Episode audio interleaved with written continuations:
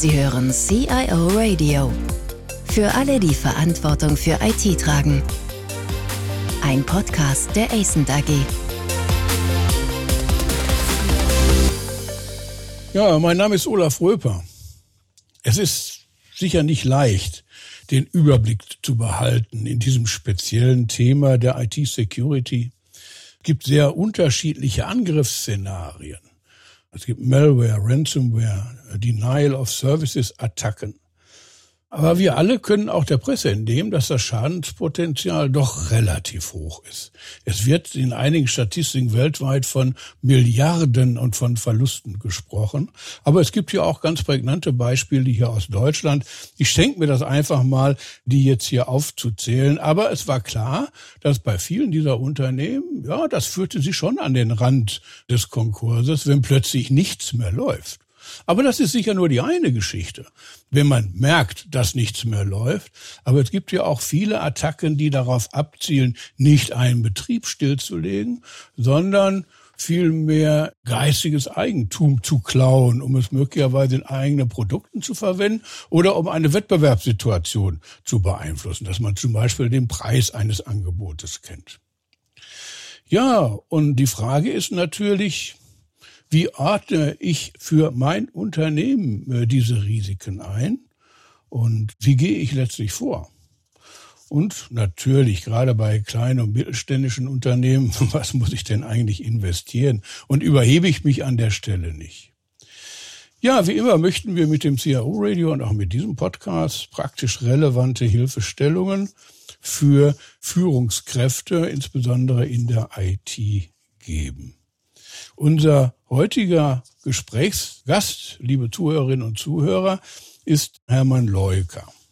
Hermann Leuker ist sicher ein ausgewiesener Cyber-Security-Experte, war er doch als Security Officer oder CISO, wie das so schön heißt, bei der Bayer AG bis 2019 für die Informationssicherheit des Konzerns verantwortlich. Er hat aber auch in verschiedenen anderen Positionen vorher IT-Management äh, gelernt. Parallel hat Leuker maßgeblich den Aufbau der deutschen Cybersicherheitsorganisation DCSO mitbetrieben. DCSO ist Joint Venture von Allianz, BASF, Bayer und VW und gilt heute als nationales Kompetenzzentrum für Cybersicherheit. Hermann Leuker ist Partner von Essen und berät heute Unternehmen in jeder Größenordnung und in jeder Branche beim Aufbau von, und das ist wichtig, angemessenen Cybersicherheitsprogrammen.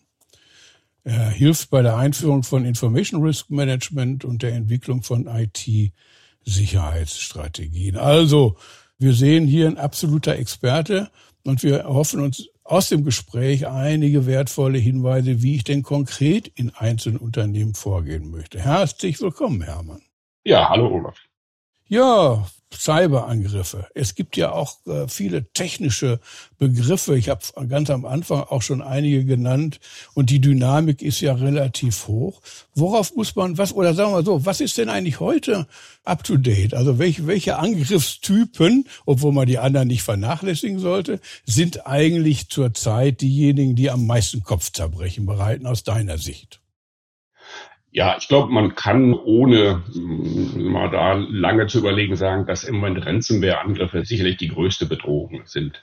Wenn man so die letzten sieben, acht Jahre verfolgt, hat sich das Thema Ransomware-Angriffe deutlich ausgeweitet. Nicht nur in dem Sinne, dass es mehr geworden sind, sondern dass sie auch intelligenter, dass sie ähm, schlagkräftiger geworden sind und man kann ja quasi täglich in der Presse lesen, welche Firmen oder auch welche öffentlichen Einrichtungen, Universitäten, Stadtverwaltungen, Kreisverwaltungen betroffen sind. Also das ist mit Sicherheit im Moment so das größte Thema im Bereich Cyber Security. Aber wie du schon richtig gesagt hast, man darf die anderen Dinge trotzdem nicht vernachlässigen.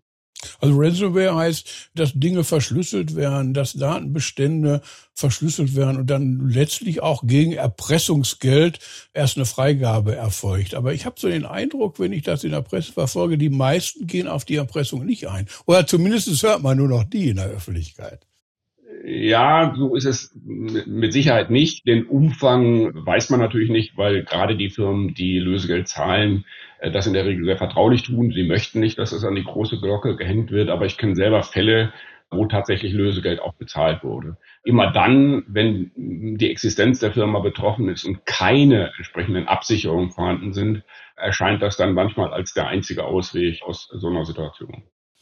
Naja, aber dann hebt sich natürlich die Frage, wie kann ich mich denn eigentlich schützen? Äh, das ist äh, eine gute Frage, die, die man leider nicht in einem Satz beantworten kann. Da muss man natürlich auf eine Vielfalt von Abwehrmaßnahmen setzen, die aber, und das ist auch ganz wichtig, nicht nur gegen Ransomware-Angriffe, sondern häufig auch gegen andere Angriffe schützen.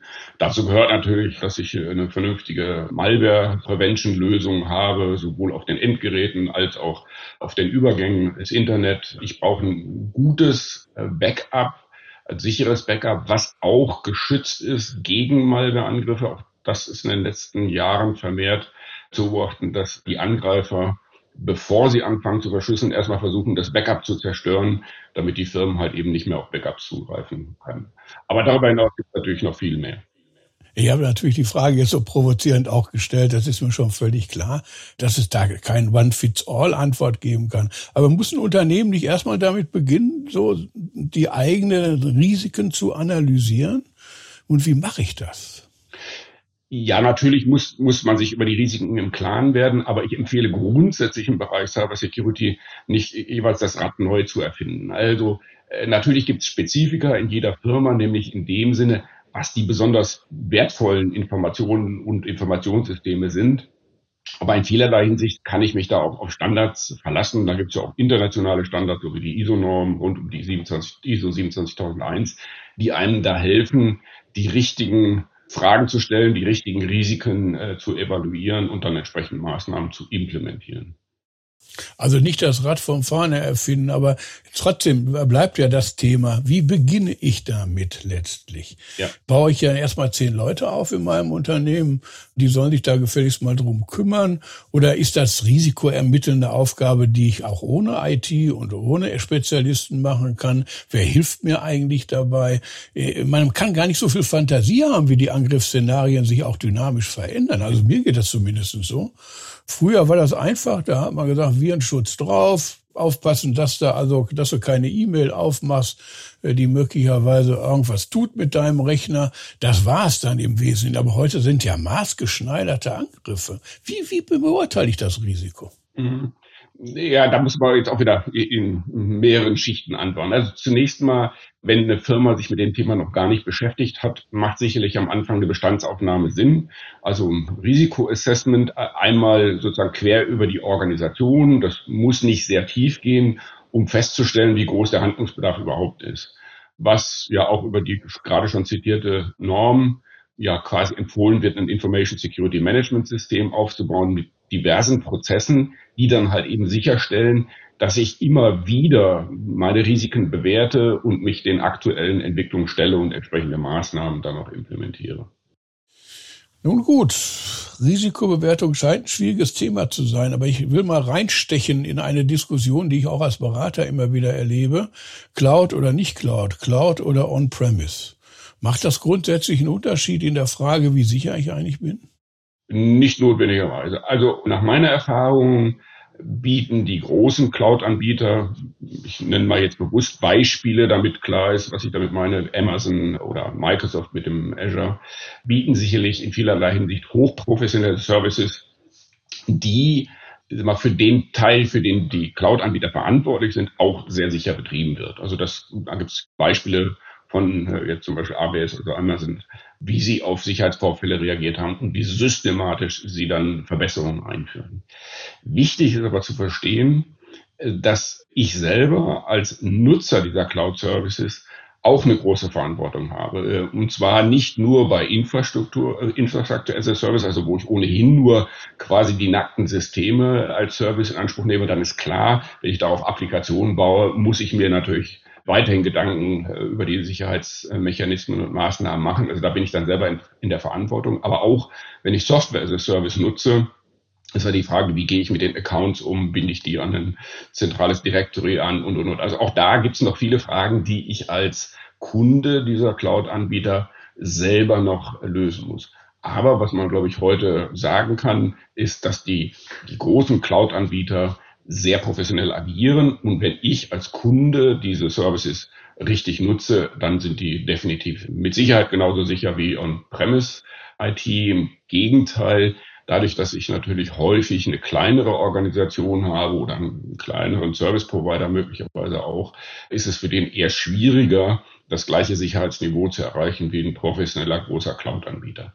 Ich habe jetzt häufig ein bisschen darauf abgehoben, große, natürlich gibt es auch schwarze Schafe, Cloud-Anbieter, die halt eben nicht so professionell sind wie die großen. Das heißt, ich muss mir genauso wie bei On-Premise-Applikationen und Services Gedanken darüber machen, welche Erwartungen habe ich an, an einen Anbieter und muss im Zweifelsfalle das auch im Detail bewerten, bevor ich dazu greife. Aber das heißt natürlich schon, dass ich diesseits des Unternehmens schon noch äh, Kompetenz benötige. Also alles nach außen zu schieben und das möglicherweise nur über leichte Vertragsmodifikationen hinzubekommen, das scheint nicht zu funktionieren. Ich muss das ja auch technisch beurteilen können. Was kann da eigentlich letztlich passieren? Also, wie, wie muss ich mir eine eigene Organisation vorstellen? Ja, vielleicht erstmal grundsätzlich, das nochmal, um das nochmal zu bestätigen, das zeigen auch unsere Erfahrungen, wenn wir Firmen beraten, wir machen dort äh, Risikoassessments. Da, wo externe Provider nicht gut genug gemanagt werden, nicht ausreichend Vorgaben bekommen, sehen wir in der Regel Risiken. Also wer sich da einfach auf den externen Service Provider verlässt, der natürlich immer unter erheblichen wirtschaftlichen Druck steht, der ist im wahrsten Sinne des Wortes verlassen. Also da äh, bestehen dann häufig größere Risiken. Also insofern brauche ich eine eigene Expertise. Du hast nach der Organisation gefragt. Also in der Regel setzen Firmen da einen Informationssicherheitsverantwortlichen oder im angelsächsischen Sprachgebrauch äh, Chief Information Security Officer ein, der genau die Rolle hat, dafür zu sorgen, er macht das nicht alles selber, dass äh, gemäß State of the Art Informationssicherheit betrieben wird. Ganz wichtig, da gibt es natürlich die technischen Aspekte. Wir reden ja in vieler Hinsicht auch über IT-Sicherheit, also Implementierung, sei es Firewalls, äh, Malware Prevention Lösung, was wir gerade alles diskutiert haben und äh, vieles mehr. Da geht es natürlich immer auch um die menschliche Komponente, das klassische Thema Phishing-E-Mails, also die Mitarbeiter entsprechend zu trainieren, dass sie halt eben nicht auf Phishing-Mails reinfallen. Und solche Organisationen haben viele Firmen inzwischen etabliert. Dann gibt es dann immer die Frage, wo müssen die aufgehängt werden? Da würde ich sagen, das kann man pragmatisch regeln. Es gibt das Reliance of Defense Modell, was sagt, die sollten außerhalb der IT angesiedelt sein. Aber ich kenne viele, gerade viele DAX 40 Firmen, die die CISO-Organisation innerhalb der IT-Organisation aufgehängt haben, wo das auch funktioniert, wenn sich die IT halt eben als ganzheitlich verantwortlich für IT und damit auch für Informationssicherheit versteht und nicht nur auf die technischen Aspekte fokussiert. Ja, diese Organisation ist natürlich schon noch ein, ein besonderer Punkt. Aber vielleicht noch mal kurz zurück. Welche sind die Einfallswege, die, die, die klassischen Einfallswege heute? Sind das immer noch diese Phishing-Mails? Ja, definitiv. Das ist also ein Großteil der Angriffe läuft über Phishing-Mails, kann man also wie gesagt, fast tagtäglich in der Presse nachlesen bei solchen Angriffen. Darüber hinaus natürlich auch ganz klar das Thema Schutz der Außenhaut, soweit es die halt noch gibt. Und das geht ja immer mehr auch Richtung Zero-Trust-Netzwerk, also dass man sozusagen selbst in seinem eigenen Netzwerk davon ausgeht, dass es Angreifer möglicherweise gibt. Also einfach technische Verwundbarkeiten ist da das Stichwort. Und dann gibt's natürlich, äh, das hast du vorhin in der Einleitung auch erwähnt, die sogenannten DDoS-Attacken, also Denial of Service-Attacken, wo halt eben mit massiven Anfragen an Systeme die Systeme in die Knie gezwungen werden. Das sind eigentlich so die drei Hauptkomponenten oder drei Haupteinfallstore. Also wie, wie sicher sind oder wie erfolgversprechend sind denn solche Awareness-Maßnahmen aus deiner Erfahrung bezüglich der Phishing-Mails jetzt an der Stelle? Das kann ich ja von innen irgendwie, ja, da kann ich Awareness schaffen, das kann ich auch ein bisschen steuern und kann so ein bisschen dafür sorgen, dass nicht jede E-Mail einfach kritiklos geöffnet wird. Ja, also wichtig ist, wir, wir reden bei Informationssicherheit eigentlich darüber, Hürden für den Angreifer aufzustellen. Jede dieser Hürden ist natürlich überschreitbar. Ich kann jede Hürde nehmen, aber je mehr Hürden ich aufstelle, je schwerer hat es der Angreifer. Und da gehört halt eben auch die Komponente Mensch dazu, sprich, dass man die Mitarbeiter entsprechend trainiert. Und wenn ich alleine viel weniger erfolgreiche Klicks auf Phishing-Mails habe, können sozusagen die nachgelagerten Prozesse dann auch leichter das raus, also die, die Angriffe identifizieren und, und abwehren. Also insofern, da gibt's nicht eine Lösung, die alles abwehrt an Angriffen, sondern ich muss mir halt Gedanken über eine vielschichtige Abwehrstrategie machen und dazu gehört halt eben auch der Mensch als Teil der, der Abwehrmaßnahme oder wir sagen häufig als Human Firewall. Also da gibt's ja auch verschiedene Vorgehensweisen. Nicht aus meiner eigenen Praxis weiß ich das noch. Also entweder, dass man so, so ja, Schulungsprogramme auflegt, man kann aber auch Schulungsprogramme plus abschließender Prüfung dann indizieren, sodass man so ein Zertifikat erwerben muss. Gibt's da mittlerweile ja, Erfolgsstories dazu? Was ist vernünftig? Was sollte man tun? Ich würde so formulieren. Es ist klar, dass ein Mitarbeiter halt Kompetenz benötigt und die bekommt er natürlich über Trainings oder andere Awareness-Kampagnen. Da gibt es also eine ganze Latte von Maßnahmen, die auch erfolgreich in Firmen durchgeführt wird. Was sehr positiv ist, es haben sich inzwischen Dienstleister etabliert, die einem da auch helfen und halt eben mit Standard-Trainings, Standard-Awareness-Kampagnen, by the way, auch cloud-basiert unter die Arme greifen. Das kann ja eigentlich auch ein kleineres oder mittelständisches Unternehmen durchaus arrangieren. Absolut, ja. Und die, die Geschäftsmodelle sind in der Regel so, dass das also mit der Zahl, also der Preis mit der Zahl der Nutzer skaliert. Also insofern, ja, das äh, funktioniert. Das, das können sich sicherlich auch kleinere Unternehmen leisten. Wenn es dann zu einem, einem Vorfall gekommen ist, dann zählt doch ja, Schnelligkeit wahrscheinlich. Nicht? Ich muss doch relativ schnell reagieren. Also meine Fragen sind, wie schaffe ich es? Und vielleicht so ein bisschen die, die KMUs mal im Hinterkopf, schnell zu erkennen, dass da was schief läuft. Und wie schaffe ich es schnell und dann auch richtig darauf zu reagieren? Das richtig reagieren ist ja auch nochmal so ein Thema für sich. Was gibt's da für praktische Hinweise? Ja, erstmal ganz wichtig, dass du das so erwähnst. Also wenn man äh, vielleicht zehn Jahre zurückschaut, da war der Fokus äh, sehr stark auf Abwehrmaßnahmen, also oder Schutzmaßnahmen, um es präzise auszudrücken, also Virenschutz einführen, Firewalls ordentlich managen und so weiter. Das ist das, was ich vorhin mit Hürden aufstellen meinte. Aber man kann noch so viel Hürden und noch so hohe Hürden aufgestellt haben. Irgendein Angreifer kommt im Zweifelsfalle doch darüber. Und deshalb ist wichtig, dass ich mich auch in die Lage versetze, dann solche Angriffe, die erfolgreich sind, möglichst schnell zu erkennen und die dann abzuwehren. Dazu benötige ich natürlich ein entsprechendes Monitoring, gerade der kritischen Komponenten, also sowas wie ein Active Directory, Firewalls, die dann an solche ja, Systeme angeschlossen werden. Wir sprechen über SIEM-Systeme, Security Incident Event Management Systeme, die Logdaten auswerten.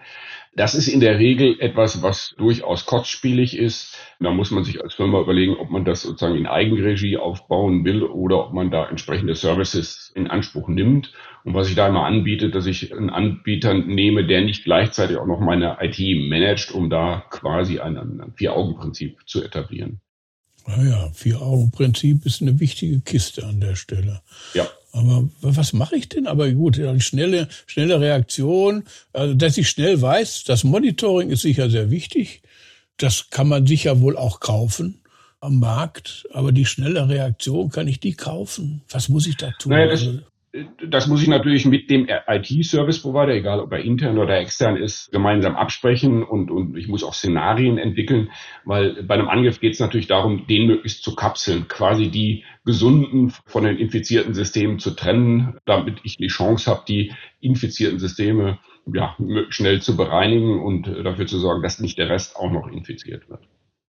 Die Aufgabe von Führungskräften in Unternehmen in Bezug auf IT-Security oder Cyber-Security. Hat sich da ein Wandel ergeben? Ich kann mich erinnern, vor 15 Jahren, die haben gesagt, ja, ja, das ist ja alles ganz wichtig und da müssen wir auch ein bisschen was tun. Ist das eigentlich im Zeichen dieser Ransomware-Attacken immer noch so? Oder sehen wir in den Unternehmen, dass auch die Führungskräfte aktiv daran arbeiten, das Unternehmen zu befähigen? Also in meiner Zeit oder vor 10, 15 Jahren war das doch tatsächlich so, dass man gesagt hat, ja, ja, das brauchen wir, aber ob da wirklich was geklaut wird, wissen wir nicht so ganz genau. Ja, also da hat sich definitiv eine Veränderung ergeben. Die ist natürlich nicht vollständig implementiert.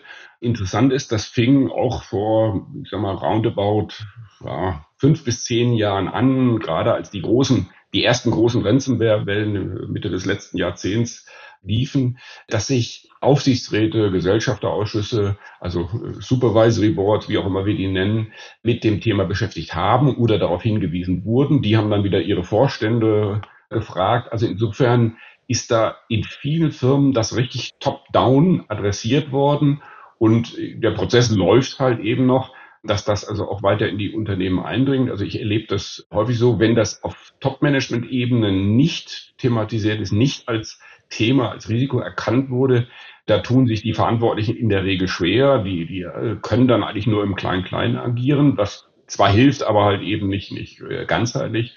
Und in den Unternehmen, wo das wirklich also über die Aufsichtsgremien und den Vorstand sozusagen ins Unternehmen reingetragen wird, die gehen in der Regel deutlich systematischer äh, und damit auch effektiver vor. Ja, jetzt sind wir nicht im Großunternehmen, sondern ich komme jetzt mal wieder zurück auf meine geliebten KMUs. Die sehen das Problem, haben keinen CISO, finden auch keinen, weil der Markt ja auch nicht ein gutes CISOs en masse anbietet. Zumindest dauert das eine gewisse Zeit, bis man da jemanden gefunden hat, was sollen die tun? Sollen die sagen, der IT-Chef soll jetzt erstmal die Aufgabe übernehmen und ein erstes Konzept machen, sollen wir gleich mit einem externen ins Rennen gehen, was auch Geld kostet und was möglicherweise gerade bei kleineren und mittleren Unternehmen schwierig ist, weil auch keiner da ist, der die Berater beobachten kann. Konkret, was soll man ja. tun? Das ist eine gute Frage, aber ich würde das beantworten wie vorhin auch. Also du, du brauchst schon jemand intern, der das Ganze steuert. Ob der jetzt in der IT angesiedelt ist oder in einer Governance-Organisation, sei mal dahingestellt. Und dann kann man sich natürlich unterstützen lassen. Ich habe ja vorhin von dem Motto, das Rad nicht neu erfinden gesprochen. Das, das gilt hier ganz besonders. Also es gibt viele erfahrene äh, Beratungsunternehmen am Markt, die einem da helfen können. Aber klar ist, die müssen natürlich ordentlich geführt und gesteuert werden. Also insofern braucht es schon immer beides auch jemand internes, der da den Hut aufbekommt und das dann mit einem Partner vorwärts treibt. Ja, und das ist doch eigentlich ein guter praktischer Hinweis zum Schluss. Hermann, vielen herzlichen Dank für diese Insights. Ich glaube, wir könnten jetzt noch sehr lange sprechen, weil die Facetten Cyber Security doch sehr, sehr vielfältig sind.